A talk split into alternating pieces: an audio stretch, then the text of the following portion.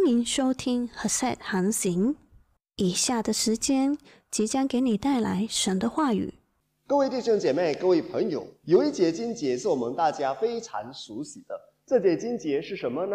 这节经节是神是我们随时的帮助，神是我们随时的帮助。很多的基督徒，我们都知道神是我们随时的帮助。可是今天我们来到神的面前，我们要思考：我们是否真的相信神是我们随时的帮助？我们是否真的相信上帝是我们随时的帮助？各位弟兄姐妹、各位朋友，让我们问问自己吧：当我们遇到困难的时候，我们第一件做的事情是什么呢？我们是立刻祷告，还是立刻想到要找谁帮忙？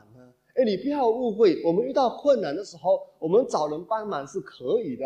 只是你第一个想到的是谁呢？你第一个想到的是做什么呢？你第一个想到的是不是耶稣？你第一个想到的是不是立刻祷告寻求耶稣？还是你第一个想到的是去找某某某？你第一个想到的是用什么方法？到了最后真的走投无路的时候。你才想到要来到上帝的面前祷告，你才想到要来向耶稣基督祷告，你才来想到要依靠耶稣基督。如果是这样的话呢？那我们并不是真的相信上帝是我们随时的帮助啊！因为我们虽然口头说神是我们随时的帮助，但我们的行为却是非常的诚实啊！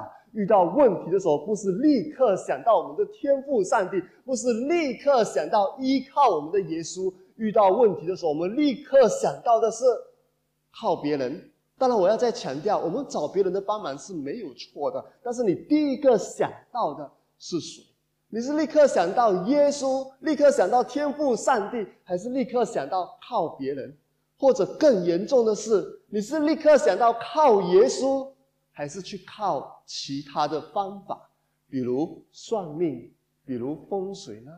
各位弟兄姐妹，你立刻想到的是谁？你立刻寻求的是谁？就很诚实的告诉你，你到底相信的是什么？如果我们真的相信上帝是我们随时的帮助，那我们第一个找的一定是耶稣。可是为什么我们都知道？上帝是我们随时的帮助，可是为什么当我们自我回想的时候呢？我们却发现到，其实我们很长的时候，我们所活出来的，并不是真的相信上帝是我们随时的帮助。到底问题出在哪里呢？难道有一句话讲得非常好：世界上最长的距离，就是从你的头到你的心。我忘记是谁讲过这句话，你可以上网找。世界上最长的距离，就是从我们的头到我们的心。也就是说，很长的时候，我们头脑知道，我们知道上帝是我们随时的帮助。比如我们今天看到的，上帝是我们随时的帮助。但是我们心里面是真的这么相信吗？当然，现代的人就修改了这句话。你知道他们怎么改吗？他说：“这个世界上最远的距离，就是我站在你面前，你却不知道我爱你。”然后那是十年前的版本现在更新的版本是世界上最远的距离，就是我站在你的面前，你在划手机，所以不要在别人在你面前跟你讲话的时候，继续在那边划手机。所以这两个是现代版的。不过有一个哲学家讲过这样的一句话：世界上最远的距离，就是从我们的头脑到我们的心。所以今天我们看到了，是的，我们都知道上帝是我们随时的帮助。可是我们真的是不是打从心底里相信呢？这就从我们遇到问题的时候，我们第一个的反应就看得出来了。所以当我们很诚实的面对自己，我们就会发现到，是的，我虽然头脑知道上帝是我随时的帮助，但是很长的时候，当我遇到问题的时候，我第一个想到的不是上帝。我第一个寻求的不是上帝，求神怜悯我们呐。那到底问题出在哪里呢？亲爱的弟兄姐妹啊，日光之下没有心思。在一千九百多年前，远在一个地方叫做哥罗西的这个地方，那里的教会、那里的信徒也遇到了同样的情况，也遇到了类似的问题呀。他们遇到了什么样的问题呢？因为他们听了一些错误的教导，他们就不再相信单单依靠耶稣已经足够了。他们不再相信单单靠耶稣已经够了，因为一些假教师到哥罗西教会当中，告诉他们这些错误的教导。哎，你知道吗？信耶稣还不够，信耶稣是好的开始，没有错。但是呢，你要加上一些，加上什么呢？比如，就有一些人会告诉他，你要加上一些特别的知识，很玄的一些学问。比如现在可能有人会告诉你说：“哎，信耶稣可以，可是你不能不信有风水哦。”有人会告诉你说：“哎，信耶稣可以，但是十二星座还是要看哦。”有人会告诉你说：“哎，信耶稣可以，但是你还是要去算命啊。”那个人算的很准的嘞，他还说他是基督徒嘞。哎呦，各位弟兄姐妹，你看到了吗？那是错误的教导哎。圣经已经告诉你这是错误的。一千九百多年前，在克罗西这个地方，教会就遇到这个问题了。日光之下没有心事。一千九百多年前，教会已经面对这个问题了。有人告诉他们说，信耶稣不够，要加上这些特别的知识，这些玄学。所以我曾经听过有风水师说这样的一句话，他说。基督徒也信风水呀，所以不可以不信风水。我很想告诉你说，那些基督徒都是被你们迷惑的基督徒。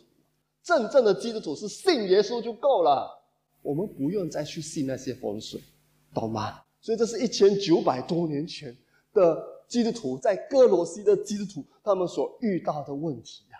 不但这样，还有人跟他们说：“哎，信耶稣还不够，你要有一些苦行的。”主义就是教导他们苦行的主义，比如啊，如果你犯罪的话呢，你要自己惩罚自己，要跪多少的时间，上帝才会赦免你？哎，这个教导今天我们也会听到，哎，会有人告诉你说，哎，信耶稣不一定会得救，还要看你的行为表现，哎，这都是错误的教导，哎，一千九百多年前，哥罗西教会都遇到这个问题了，日光之下没有心事，嘞。一千九百多年后的今天，我们也一样的遇到同样的问题呢。然后也有人告诉他们说：“哎，信耶稣还不够，你还要守那些旧约的律法，你要行割礼，你要守逾越节，守祝棚节，守各式各样的节期，你要守这些律法，上帝才会祝福你。你要守这些律法，你才会得救。”哎，各位弟兄姐妹。这个教导在今天，我相信你也不陌生哎。你应该有听过有一些人告诉你说：“哎，如果你要得到上帝的祝福，你要守住棚节。哇，我们守住棚节怎么得到上帝的祝福？哎，如果你要得到上帝的祝福，你要奉献十分之一。你看我怎么奉献之后，上帝怎么大大的祝福我？各位弟兄姐妹，我要在这里强调，我并不反对。奉献十分之一哦，我只是要告诉一件很重要的事情，在律法之下跟在耶稣基督恩典之下最大的分别，在律法之下，你要先奉献十分之一，上帝才祝福你；但在恩典之下，圣经讲得很清楚，耶稣基督代替我们成为贫穷，使我们可以成为富足，所以我今天能够奉献。因为上帝祝福我，所以我能够奉献。上帝因为耶稣基督赐福我，先祝福我，我才有能力奉献。所以不管我奉献多少，我都不能骄傲，因为不管我怎么样的奉献，这一切都是上帝的祝福。相反的，在律法之下的人呢，可能就会开始骄傲了。哎，你看，上帝祝福我，因为我奉献这么多啊，都是我的功劳啊。所以你看到了吗？为什么律法不能使人得救？律法是来自神的，律法的功用是要告诉我们说，我们做不到律法的要求，所以我们需要耶稣。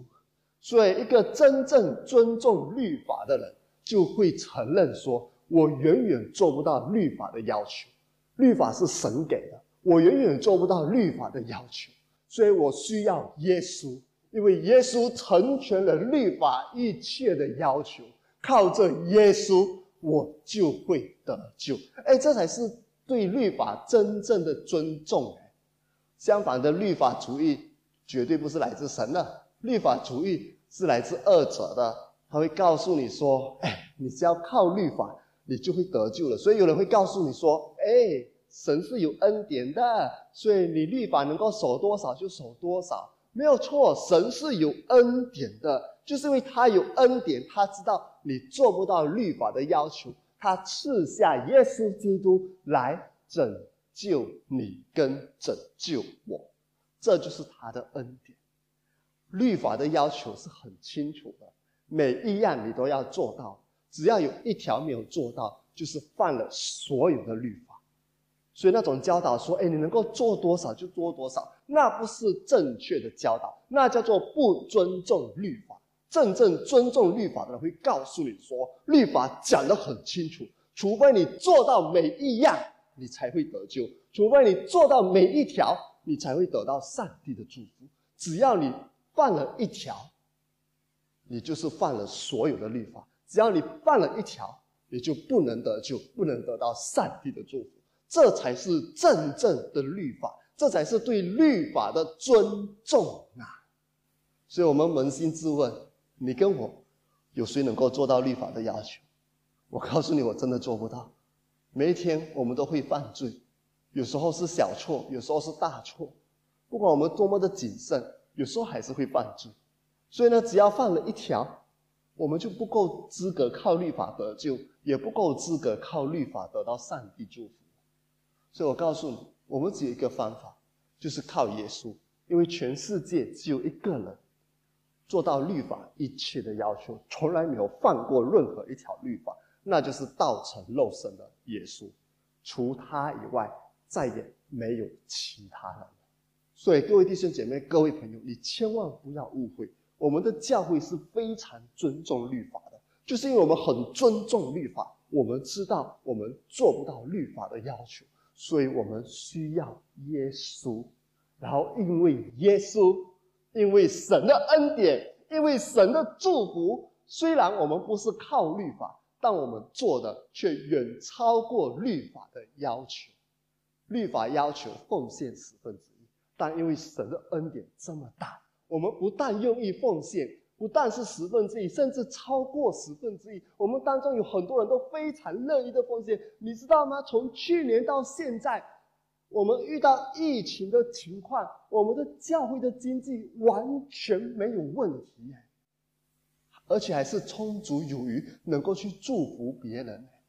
因为我们都知道，神的恩典是这么的大，他这么爱我，他赐下一切给我，我所需要的一切他都赐给我，我所拥有的一切都是神的祝福。那我有什么原因？我有什么理由不去奉献呢？都是他的恩典啊，所以我们很乐意奉献，不但十分之一，甚至超过十分之一。当然，如果我们当中有一些经济困难的，虽然不能奉献到十分之一，但总是尽量的去奉献，因为我们都知道一切都是神的恩典，因为神的恩典我可以奉献。所以各位弟兄姐妹，你看到了吗？当我们高举恩典的时候，不是在践踏律法。我们高举恩典的时候，才是真正尊重律法，因为我们知道我们没有办法做到律法的要求，但在神的恩典里面呢，我们不但能够做到，甚至还超过律法的要求；不但能够奉献十分之一，甚至超过十分之一；不但能够不去恨人，甚至能够去爱我们的仇敌。这是我们当中一些弟兄姐妹的分享。他们没有恨，他们能够去爱那些伤害他们的人，这就是在恩典之下的生命，完全不一样的生命。所以，各位弟兄姐妹，哥罗西教会当时候遇到的问题，也是现在我们所遇到的。我相信你一定听到人家告诉你说，信耶稣还不够，需要加上律法。我告诉你，那是错误的教导。保罗在加拉太书说什么呢？保罗在加拉太书说。凡是传别样福音的，就是这些所谓的福音，告诉你说信耶稣还不够，要加上别的，要加上律法。保罗讲得很清楚，凡是传别样福音的，就算是天使都当被咒诅。保罗说什么呢？保罗说，传这些福音的是明明的把耶稣基督给羞辱了。保罗说什么呢？传这些福音的，就是所谓的在恩典中堕落。在恩典中堕落的意思，就是你并不相信耶稣基督的恩典已经足够了，你反而是认为说耶稣的恩典不够，需要靠你的一些功劳，需要靠你去守这些律法，需要靠你去做一些事。这个就是从恩典中堕落，因为你不相信耶稣的恩典已经够了。这是保罗说的从恩典中堕落。如果你帮助一个人，但是那个人却不怎么相信。觉得他还需要加上什么？你的感觉是怎么样？你会觉得他真的很相信你吗？如果你刚刚告诉他说：“哎，你不用担心，我会帮你安排好一切。”可是他时不时都来烦你，或者时不时都要去插手做一些他觉得应该做的事，你的感觉是怎么样呢？你的感觉应该会是：“哎呀，怎么你都不相信我呢？”所以各位弟兄姐妹，从恩典中堕落的意思就是，你认为耶稣的恩典不够，还要加上别的，比如当时候的教会。加拉太教会也遇到这个问题，有人到他们当中告诉他们说，耶稣的恩典不够，要加上律法。今天我们看到哥罗西教会也是遇到这个问题，耶稣的恩典不够，要加上律法。哎，我要再强调一次，我们不反对律法，我们是尊重律法。就因为我们尊重律法，我们知道我们做不到律法的要求，我们需要耶稣，而耶稣的恩典已经远超过一切了。已经充足有余了，因为耶稣基督已经远远满足律法的要求了。我们相信耶稣基督就一定得救，一定在上帝的祝福里面，在耶稣基督的恩典里，我们不但能够做到律法的要求，甚至还超过律法的要求。这就是恩典的生命。各位弟兄姐妹，这是他们当时候所遇到的问题。所以，我们看到在日光之下没有心事。一千九百多年前的哥罗西教会啊，加拉太教会遇到的这些问题，今天我们也一样的遇到。你知道哥罗西教会呢？他们其中一个所遇到的问题呢，就是他们教导说要看这些宇宙的星宿，哇，这个怎么运作啊？啊，就表示说你接下来会发生什么事啊？你应该怎么做啊？哎，各位弟兄姐妹，你会不会突然间觉得这个很熟悉呀？你有没有这种习惯？每一天早上，哎，现在人都没有看报纸的习惯了哈，或者算面子数啦。你每一天有没有算面子数，或者去网站呢？其中一个你要做的事情就是看十二星座，看一下今天的运程是怎么样。哎，各位弟兄姐妹，你看到了吗？这个世界上没有心事哦，这是一千九百多年前都已经发生了，现在还是有这样的事情哦。而且可悲的是，也有基督徒相信哦。所以这是哥罗西教会他们当时候所遇到的问题，就是有这些假的教师到他们当中，告诉他们说，信耶稣还不够，信耶稣还只是一个开始罢了，还要加上别的，要加上律法，加上这些特别的所谓的知识玄学啊，要加上什么啊星座啊，要加上人的迷信啊，这些都是他们的教导，这也是我们今天所遇到的。这也难怪，为什么我们很长的时候，虽然我们知道上帝是我们随时的帮助，但是我们却没有真的相信，因为我们一直受这些错误的教导影响。你有听过人家告诉你说：“哎，耶稣可以信，但风水也要信哦。”你听到人家这样告诉你吗？甚至还是基督徒哎，所谓的基督徒哎。你有听到人家告诉你说：“哎，信耶稣还不够哦，你要靠自己的行为才会得救哦。”有听过人家这样告诉你吗？有听到人家告诉你说：“哎，如果你要在神的祝福里，你现在开始要守逾越节、守住棚节、守各式各样的节期哦。”我就很好奇，为什么做这些教导的人没有去守割礼呢？你要就守到完嘛，干嘛一直告诉人家说要守各式各样的节期，却自己不去守割礼呢？这也是保罗讲的。保罗在加拉太书说：“这些人呐，不如把自己给阉割掉了。”他的意思是说，你们讲这么多，你们自己有做到吗？很长的时候就是嘴巴讲，告诉你应该怎么样，但是自己不一定做得到啊。如果你真的要守律法，你要守全面的律法，不可以守一般一般的哦。不可以给自己找个借口，哎，上帝有恩典啊，我能够守多少就守多少，哎，这是错的。圣经讲的很清楚，要守全部的律法，包括守割礼，不要只守节期不守割礼。所以各位弟兄姐妹，你有听到这些教导吗？这些教导告诉你说，信耶稣不够，要加上别的，这个就是当时候的问题。所以保罗就写了哥罗西这封信。保罗在哥罗西这封信里面讲得很清楚，他说耶稣基督已经完成一切的工作。不需要人再加上什么。我再重复，保罗在哥罗西书做了一个很清楚的教导，很明确的教导，就是耶稣基督已经完成了一切的工作，不需要再加上什么。保罗指出，耶稣基督是万有的创造主，因此对每一个信徒而言，他已经远远足够了。耶稣基督是万有的创造主。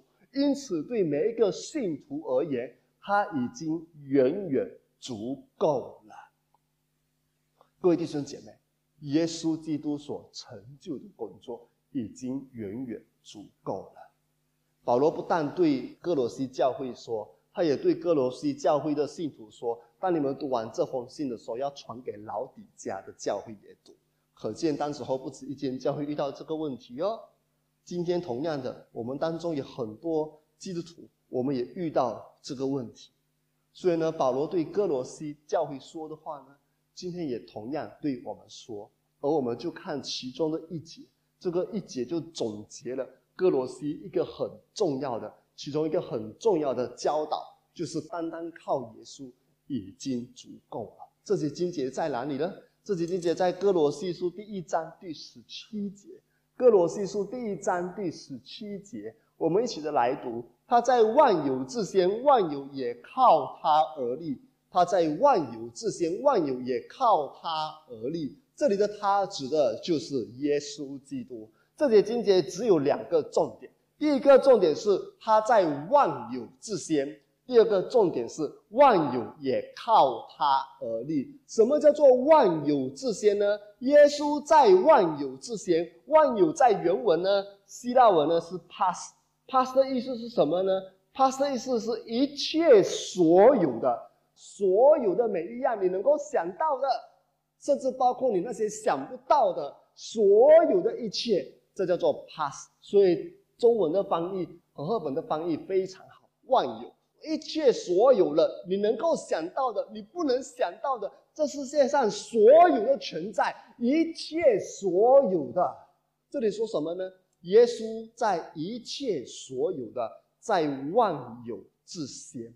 万有之先的意思是什么呢？它的意思其实很清楚，就是当一切所有存在之前，耶稣已经先存在。我再重复。当一切所有存在之前，耶稣基督已经先存在了，所以叫做万有之先。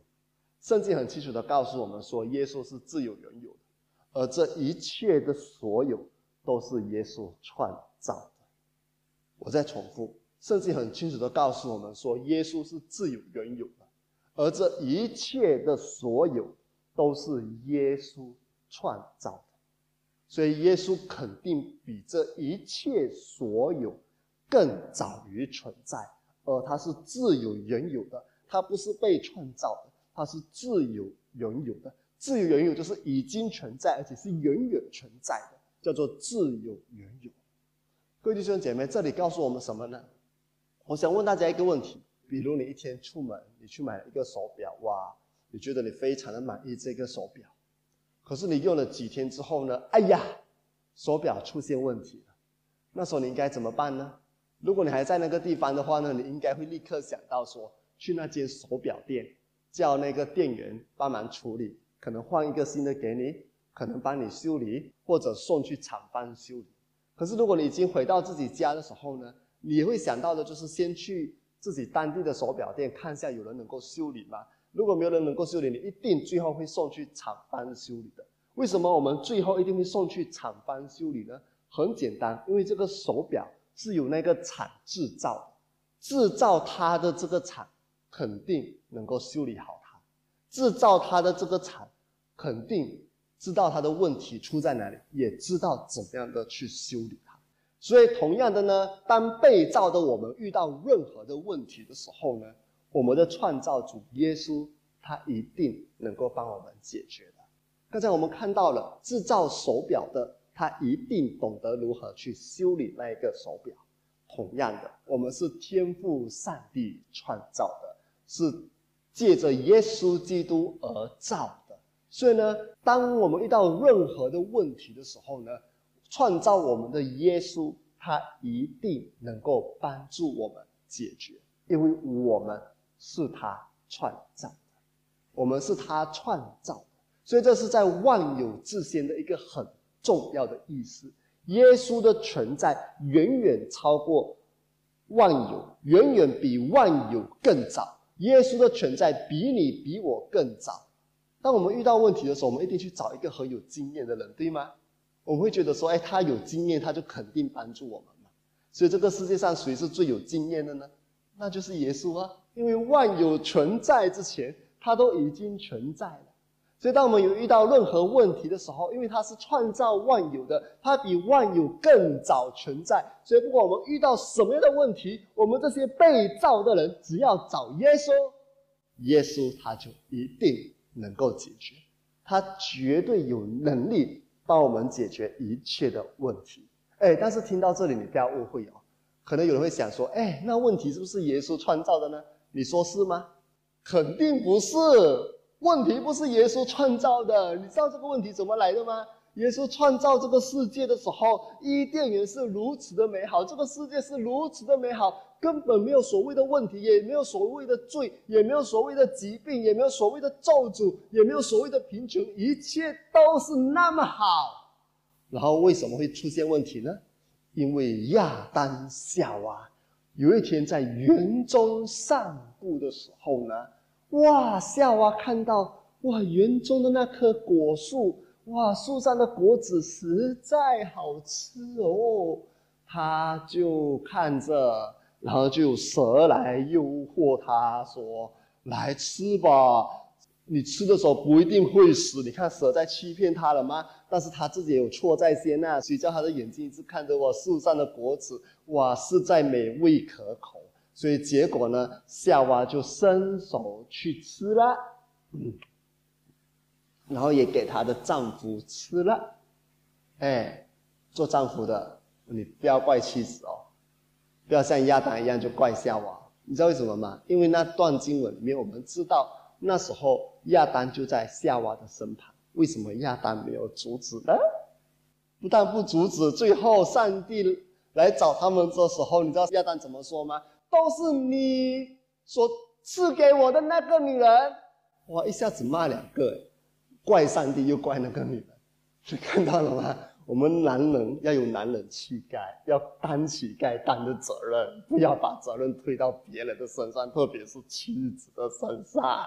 你知道那时候夏娃在吃的时候，亚当在场吗？为什么他不阻止呢？可能有人会告诉我，牧师你也不懂，我绝对了解。亚当的情况，因为我也不敢阻止我的老婆，这就是一个问题了吧？你跟他的关系要修复一下，就是你们之间要彼此的尊重，要互相的尊重。你需要耶稣，所以今天的道很适合你听。你需要耶稣来修复你们之间的关系。各位弟兄姐妹，所以呢，因为亚当夏娃犯罪了，所以问题就来到这个世界，罪就来到这个世界了，咒诅就来到这个世界了，疾病就来到这个世界了。灾祸就来到这个世界了，哎，可是你不要怪亚当夏娃哦，不要听到这里的时候，你心中在想，哼，以后我到天上的时候，我要找亚当夏娃算账。哎，各位弟兄姐妹，如果你跟我处在亚当夏娃的情况，你敢确定我们不会犯同样的错误吗？我相信我们很有可能都犯同样的错误，所以这里就让我们看到一件很重要的事情：耶稣基督创造一切万物，但。他没有创造问题啊，问题是我们惹出来的，问题是我们闯出来的。但是呢，圣经却让我们看到，就算是我们惹出的问题，就算是我们闯出的问题，就算是因为我们犯罪，这个世界受到咒诅，这个世界有很多的问题，就算错在我们身上，耶稣基督却还是那么爱我们，来到这个世界上，来拯救我们，来帮助我们，为我们钉死在十字架上，担当我们一切的罪、一切的咒诅。现在，因为耶稣基督，你不但罪得到赦免，你也可以活在远远的祝福里面。他要帮助你，他一定能够帮助，因为万有都是他创造的，包括你。所以，不管你遇到什么问题，他都能够解决。而他比万有更早于存在，他比你更早于存在，他比你更有经验、更有智慧。所以，不管你遇到什么问题，他都肯定可以帮助你。接下来我们来看，万有靠他而立，万有靠耶稣基督而立，靠他而立，而立这个立呢，在原文呢是 “sun is hemi”，“sun is hemi” 的意思是什么呢？“sun is hemi” 它的意思就是组成，有许多部分组成而连贯和持久的整体。“sun is hemi” 的意思就是组成。有许多部分组成而连贯和持久的整体。简单来说，就好像我们人是由不同的部分组成，但是这个配搭要很准确，不然的话，我们会遇到很多很多的问题。比如，如果我们的鼻孔是长在头上的话，下大雨怎么办呢？如果我们的耳朵是朝上的话，下大雨应该怎么办呢？所以，这个的配搭，这个的组成都是要非常的完美。我们人的身体的组成是非常的奇妙，知道吗？我们的身体的构造啊是非常的奇妙，所以我们的器官的运作啊，如果你去学生理学的话呢，你就会发现到哇，我们这些系统的运作是多么的微妙哎！这些系统的运作是非常好的配搭，我们才能够呼吸，我们才能够运动，才能够走来走去，我们才能够。生活才能够思考，这些的配搭都是多么的美妙哎！然后如果你去研究 anatomy 的话，就是我们身体的构造学的话呢，你就会发现我们的构造是多么的奇妙哎！这一切的组成呢，是多么的奇妙，是我们人没有办法做出来的。所以如果你不相信神创造我们的话，我真的很不明白，那我们人能够这么样，我们的人体的器官、人体的系统。我们的身体的构造能够这么样的完美，是偶然的吗？我不相信哦。你看过突然间偶然有个人蹦出来在你面前吗？那是不可能的，一定是有神创造。所以我绝对相信创造论才是比较可能。进化论跟爆炸论，我觉得它的可能性太低，只有创造论才是最有可能。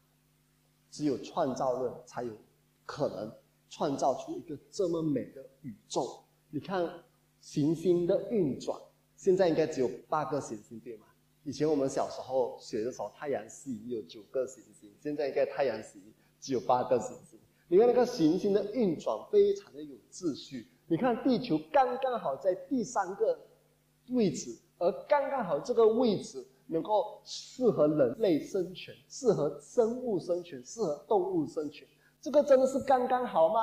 不是的，是因为靠耶稣基督而立，就是靠耶稣基督而组成的，组成的一个整体，连贯而且是持久的一个整体。太阳系的运作已经多久了？持久的一个整体。所以各位弟兄姐妹，你看到了吗？这个世界上这么多的奥秘，圣经告诉你是怎么样来的。是因为靠耶稣基督而立的，是靠耶稣基督而组成的，组成到这么的有秩序，组成到一个整体，一个持续的、一个连贯的、一个持久的整体。这么多不同的部分能够好好的组合在一起，成为一个非常有秩序的宇宙体系，能够成为一个非常有秩序的身体系统，这都是因为耶稣基督哎。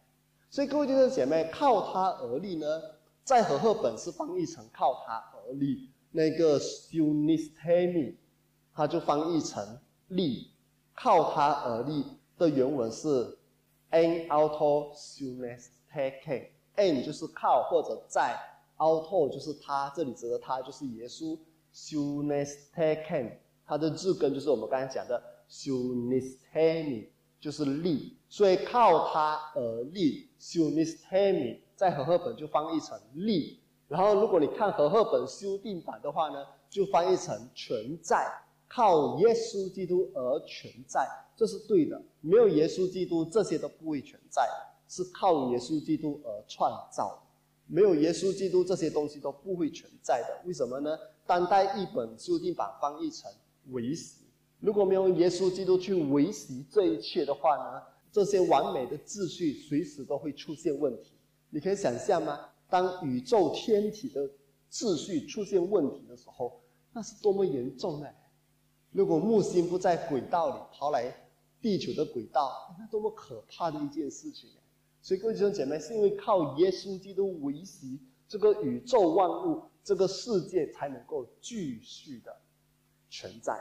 所以这个翻译都非常的准确，把它的意思给翻译出来。简单的来说，如果没有耶稣基督，这个世界早就完蛋；如果没有耶稣基督，这个世界早就不能存在，也不会存在。所谓的不会存在，是如果没有耶稣基督创造的话呢，这个世界是不会存在的；如果没有耶稣基督去维系的话呢，这个世界是不能存在的，随时出现问题的。所以各位弟兄姐妹，这就是一件很重要的事情。什么重要的事情呢？我不懂你跟我会不会有一样的情况。我虽然从小在教会长大，可是我不懂我哪里受到的教导，就是一种看法告诉我说：，哎，耶稣基督创造这个世界之后呢，哎，就不管这个世界了，你们人类要自己好自为之哦，所以你要靠自己啊。我不懂你有没有听过这种的观念。但我知道，我从小的时候就有这些观念，我就受到这些观念的影响。我觉得上帝是非常遥远的，他创造好这个世界之后就离开我们了，就在天堂就不管我们了。这个世界的自生自灭是靠我们自己的，人类的自生自灭是靠我们自己的。也就是因为这个原因呢，就变成说我那时候虽然知道上帝是我随时的帮助，但是我也很怀疑上帝到底会帮助我吗？因为我的观念是他创造好这个世界就离开了，在天堂了，这个世界自己运作啊，你们人类自生自灭啊。我的看法是这样哎，虽然不符合圣经的教导，可是我不懂为什么我会有这种看法。我是从小在教会长大的，也会有这种看法。我不懂你有这种看法吗？我知道有一些基督徒有，正如我听到有一个基督徒告诉我说：“哎，全世界有几十亿的人口，那时候他告诉我说是六十亿了，现在应该有七十多亿。”他说：“全世界有六十亿的人口，上帝哪里有空管我？”哎，这个观念也是一样的。他们认为说神的能力很微小，错，神的能力是那么大，他能够照顾每一个人，他能够看顾每一个人，他能够关心到你。而同样的，圣经也告诉我们说，神从来没有离开我们，耶稣创造好这个世界也没有离开我们，他继续在当中维系这个世界。哎，当然，我讲到这里的时候，突然间想到一个图画，可能你们会想到，哇，这样耶稣不是很忙吗？一下子要顾这个行星，一下子要顾我，一下子要顾这个人，一下子要顾那个人。哎，你这是从人的想法来看耶稣的。耶稣是万王之王，万主之主。耶稣是上帝，他的一个意念，他的一句话，一切都成就了，懂吗？他不用动手了，他讲一个意念，一句话，一切都成就。圣经告诉我们，所以他用他的话语来维系这个世界，他用他的话语来在我们生命中做奇妙的事情。他口中的话一出，我们就经历了他的能力。我们在福音书里面看到很清楚，当他说医治的时候就医治，当他说释放的时候就释放。他口中的话一出，事情就立刻成就。所以他可以用他话语来维系。整个世界，这里就告诉我们一件很重要的事情：如果你跟我一样有那种错误的观念，以为上帝创造好这个世界就不管这个世界的话，快点悔改吧！我用了十多年、二十多年吧，我到了三十多岁才真的悔改，知道吗？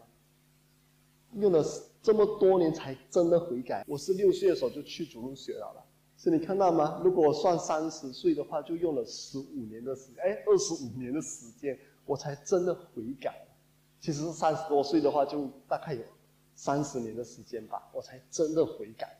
过去我相信说，我的看法就是，哎呀，上帝创造好这个世界就不理我们了。但是我才知道原来是错的，哎，所以我那时候就真的不怎么相信神会帮助我。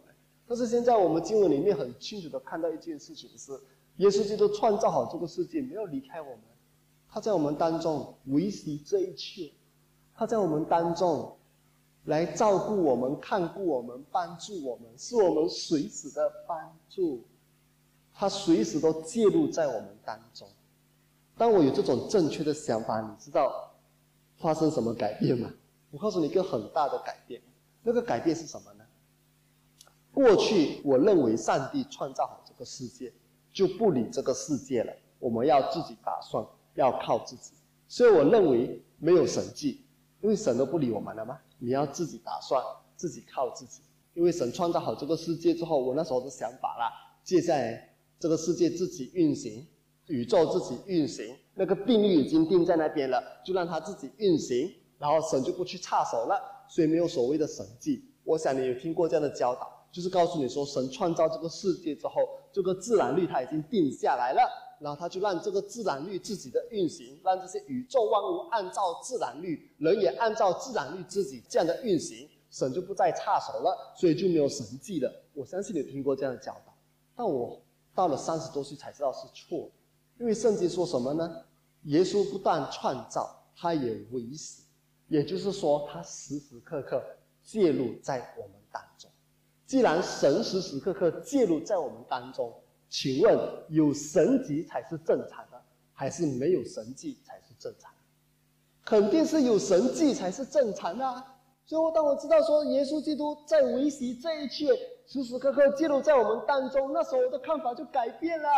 我过去认为，哇，有神迹是很特别的事情，是很不可能的事情，所以有神迹发生，我会很惊讶。那时候我开始相信有时候还会有神迹的，更早我是不相信有神迹的。但是后来我开始慢慢改变，我相信有时候，我相信有时候会有神迹，在特别的情况之下，神会施行神迹启示。所以有神迹启示发生，我会很惊讶，哇，实在厉害哦！但是我现在知道，其实按照圣经的教导，上帝时时刻刻就在我们当中，耶稣基督就在我们中间工作。既然上帝时时刻刻在我们当中，耶稣基督就在我们中间工作，但有神迹，会奇怪吗？不奇怪，有神迹才是正常的。所以那时候我开始发现到，我开始改变那种想法，嗯，有神迹才是正常的。当然我还是一样赞美神，可是不再像以前这样大惊小怪，因为有神迹才是正常的。相反的，现在我的看法是，没有神迹才是不正常。因为神都在我们当中，神在维系这一切，所以神既然在我们当中维系这一切，介入这一切，当你身上有病的时候，他就能够医治你。神级的医治是正常的。当我们遇到经济问题的时候，耶稣基督代替我们成为贫穷，使我们能够成为富足。神能够祝福我们，带领我们脱离贫穷，进入丰盛里面。这是正常的。当我们人际关系出现问题的时候，耶稣的爱能够医治我们，使我们与妻子或者你与你的丈夫，或者是与孩子们的关系能够修复。这是正常的，因为耶稣要维系你们一家的关系、夫妻的关系、亲子的关系、整个家庭的关系，这才是正常的。所以，各位弟兄姐妹，不要有那种想法。我知道我们不相信耶稣能够帮助我们，虽然我们嘴巴讲神是我们随时的帮助，但很常说我们不相信。其中一个很大的原因就是，跟我过去一样，就是认为说耶稣创造好这个世界就不理我们了，就离开了我们了，我们要自己打算一切。但是这是错的。圣经讲得很清楚，耶稣不但创造好这个世界，他也在我们当中维系这一切。所以你能够继续的依靠他，你也能够期待在每一天生活当中，他怎么施行神级的作。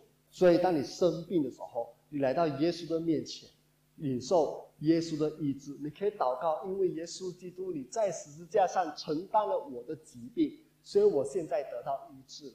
耶稣，谢谢你在十字架上承担了我的癌症。所以我现在得到医治了，癌细胞死亡了，全部是健康的细胞了。耶稣基督，谢谢你在十字架上担当了我的胃病，所以我现在胃已经痊愈了，我的胃已经健康了。你可以如此的宣告，这才是常态。经历他的十架大能的医治，这才是常态，因为他所完成的功已经足够医治你了。当然，我要再重复，有生病还是要去看医生哦，因为我们也相信医生医学都是上帝的创造，神也可以透过医生医学来医治我们。当然，神也可以直接的医治我们，他是肯定会帮助我们。但他用什么方法不是我们决定的，是神来决定的。他可以直接立刻使你得到医治，他也可以透过医生、医药来使你得到医治。用什么方法是由上帝来决定，不是你来决定的。你要做的就是依靠他。所以你现在如果遇到经济的问题也是一样的，你可以宣告耶稣基督，你在十字架上代替我成为贫穷，现在我要在你里面成为富足。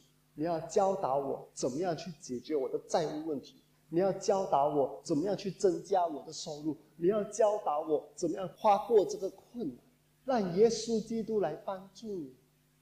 如果你夫妻之间很常吵架，甚至要到离婚的状态，你现在更需要耶稣来维系你们的关系，让耶稣居首位，让耶稣成为你们的中心，把你们的关系给紧紧的维系在一起。所以，各位弟兄姐妹，你需要的就是耶稣，耶稣就是你的一切，耶稣能够帮助你解决你一切的问题。你需要的就是耶稣。如果你还没有相信耶稣的话，现在我就给你一个机会，珍惜这个机会来祷告，相信耶稣基督，接受耶稣基督做你个人的救主。来跟着我一起祷告，跟着我一句一句的说：“亲爱的主耶稣。”谢谢你如此的爱我，我来到你的面前，承认我是一个罪人，我要悔改，相信，接受你做我的救主和生命的主，一生跟随，一生顺服你。谢谢你，耶稣，时时刻刻与我同在。时时刻刻帮助我，阿门。让我们一起的来祷告。所有，天父上帝，我们感谢你如此的爱我们，赐下耶稣基督拯救我们。万有因耶稣基督而存在，万有因耶稣基督而立，万有因耶稣基督而维持。谢谢，天父上帝，不但创造这个世界，你也在我们当中继续施行奇妙的作为。我们要单单的依靠耶稣基督，我们要单单的顺服耶稣基督，我们要让耶稣基督居首位，成为我们的中心点，维系我们的生活，维系我们的人生，维系我们生活的每一个层面。我们需要耶稣来维系我们的家庭，维系我们的经济，维系我们的健康，维系我们的人生。我们需要耶稣基督，我们要让耶稣基督居首位，远远在我们的中心。谢谢你，耶稣如此的爱我们。谢谢你，天父远远与我们同在。谢谢你，圣灵时时刻刻保守我们。奉耶稣基督名祷告，阿门。让我们来领受祝福。愿主耶稣基督的恩惠、天父上帝的慈爱和圣灵的大能，参与我们每个人同在。愿圣父、圣子、圣灵三位一体的主，每天看顾你和你的家人。无论你们在什么地方，上帝大能的手都与你们同在，保护你们不遭遇任何的患难，不遭遇任何的艰辛，也不遭遇任何瘟疫，不遭遇任何致命的疾病。上帝亲自保护你们，你出你入，神的平安、神的大能都在你的身上。你要看到，在每一天生活当中。神怎么样在你的生命中施行奇妙美好的作为？奉圣父、圣子、圣灵的名，阿门。